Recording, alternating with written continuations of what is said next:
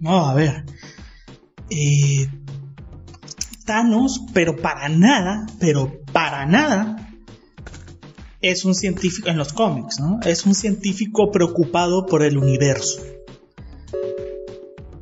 Que a quién le falta recursos en el puto universo. No, no, no, no. No está ahí con una lupa viendo que, las civilizaciones se van agotando y que los planetas se van eh, autodestruyéndose. Vaya, ¿no? No, en el cómic es un sabelo todo. Es un tipo que desde niño empezó a meterse y a informarse sobre cómo eh, se gestan las cosas en el universo.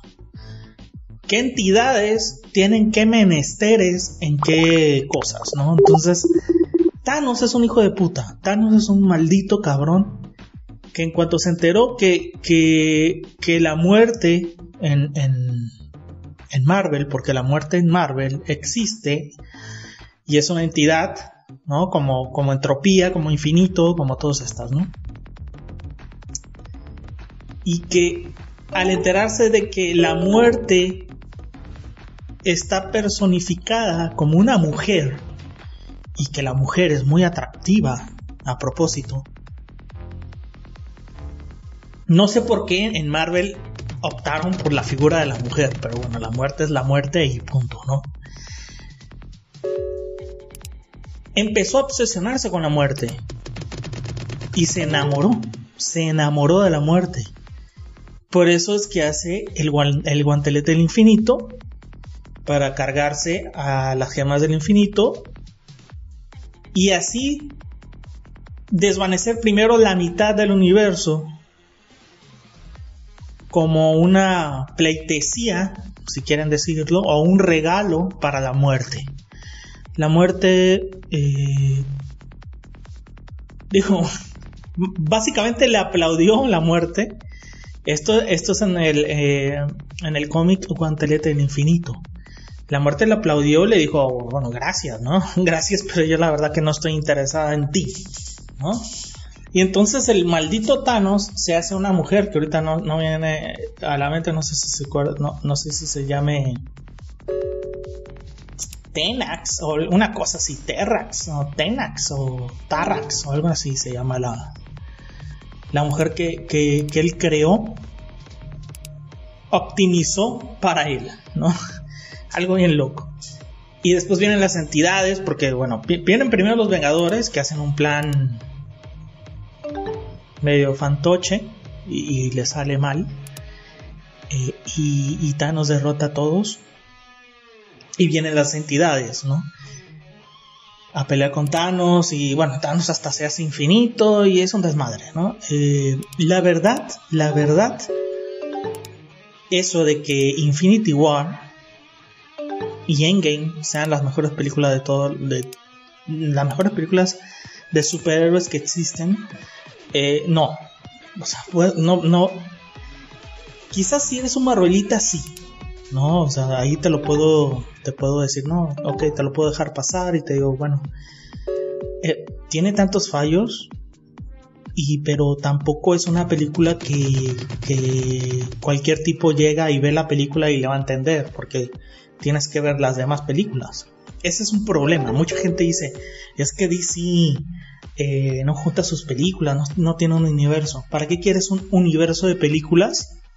Si al final vas a hacer dos películas finales, eso sí, o sea, cierran gloriosamente. Pero vas a hacer esas dos películas y hay gente que no vio las demás. Eh, esto es marketing. O sea, yo lo entiendo, este. Gomek. Gomek. Yo lo entiendo, Gomek. Esto es marketing. Y funcionó, y funcionó, y, bueno, pues funcionó muy bien. O sea, maravilloso. Yo les aplaudo porque también me hizo. Nos hizo a, a todos estar eh, vaticinando sobre las gemas del infinito. Eso, eso, estuvimos 10 años con eso. O sea, eso yo les aplaudo. Es una es un movimiento muy inteligente, muy inteligente por parte de, ya no de Kevin Feige o Feige, este, sino de la gente que está manejando las películas. Porque no nada más, él es director general, pero todos los demás también aportan, ¿no? Eh, yo le tengo que aplaudir, o sea, nos hicieron ahí de estar boicoteando y vaticinando y eh, si quieren ustedes pergeniando durante 10 años sobre las gemas del infinito. 10 años. Ahí sí les aplaudo todo lo que hicieron, ¿no? Maravilloso, maravilloso. Pero a lo que voy, los personajes no, no han sido eh, respetados, los han cambiado. Los han cambiado. Tanto es así que, por ejemplo, eh, pudieran sacar ahorita que está el asunto este de Black Widow y que digamos está el Red Guardian pueden sacar al, al Carmesí que, de hecho hasta lo hasta hablan de él en la película. Dinamo Carmesí existe. Es este máquina 4 creo, creo que se llama Match 4 que era plan del gobierno ruso y bueno, el gobierno ruso no nada más hizo super soldados, también tenían sus super científicos y todo esto, ¿no? Eh, y uno de los super científicos, pues a lo que voy es que pueden sacar a eh, hombre radioactivo. Radioactive Man. O sea, el hombre radioactivo lo pueden sacar. Lo pueden sacar porque existe. ¿No? Chun Lu o Chen Lu, creo que se llamaba.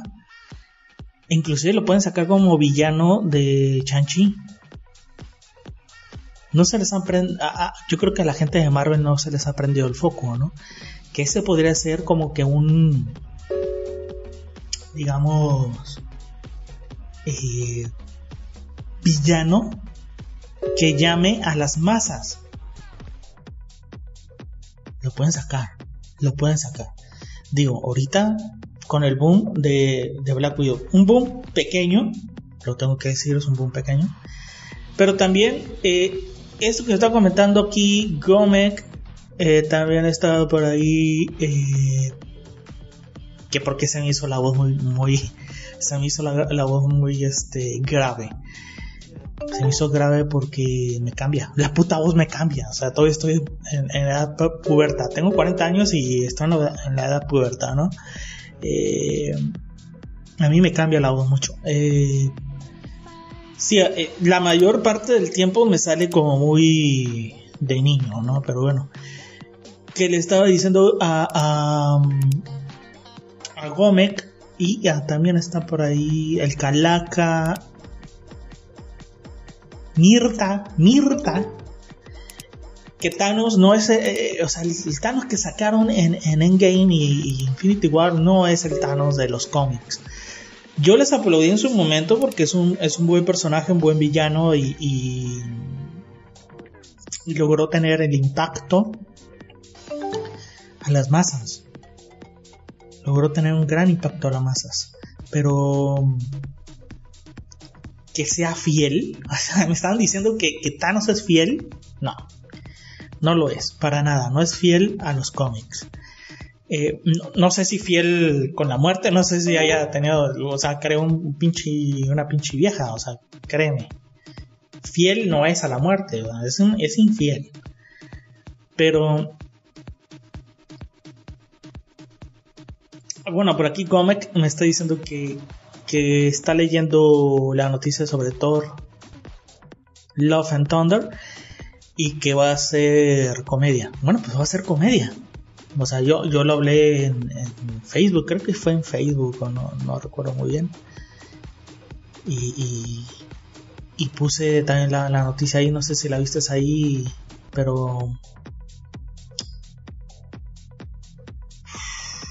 No sé, ¿verdad? Pueden hacer lo que, lo que ellos ya quieran.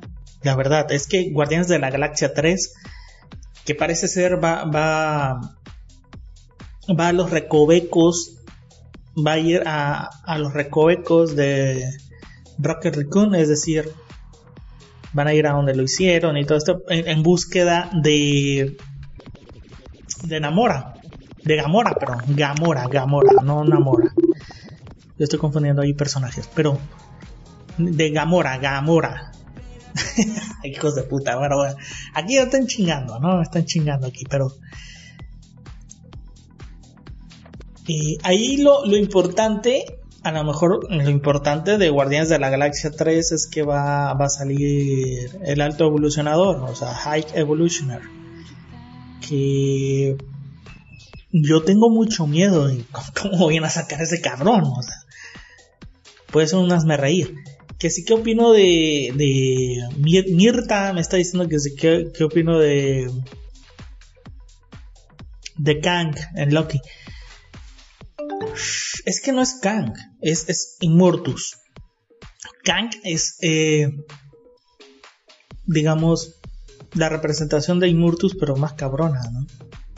Es este, y lo vamos a ver probablemente en Ant-Man 3. Ant-Man 3, eh, yo no tengo muchas ganas de ver Ant-Man 3. O sea, de lo que vi en Ant-Man 2 y lo que vi en Civil War, me destronaron eh, Ant-Man 1. Es decir, en Civil War me destronan Ant-Man 1. Y lo que veo en Ant-Man 2 es una reverenda asquerosidad. Porque, bueno, hicieron la película nomás para presentarnos eh, la realidad cuántica y que Janet regresó y que es muy probable que en la realidad cuántica eh, donde estaba Janet haya sido Cronópolis. O es muy probable que, todo cambió y como todo cambió, eh, el castillo ese sea Cronópolis y ya no sea de alguna de las especies que están ahí. O sea, que están ahí en la, realidad cuántica o universo cuántico o microverso como ustedes la quieran llamar, ¿no? Eh, aunque el microverso es de los micronautas, lo tengo que decir, es de los micronautas eso. También puede, pueden meterlo en, la realidad cuántica de, de Atman, porque está muy sugerente todo esto, todo eso, perdón.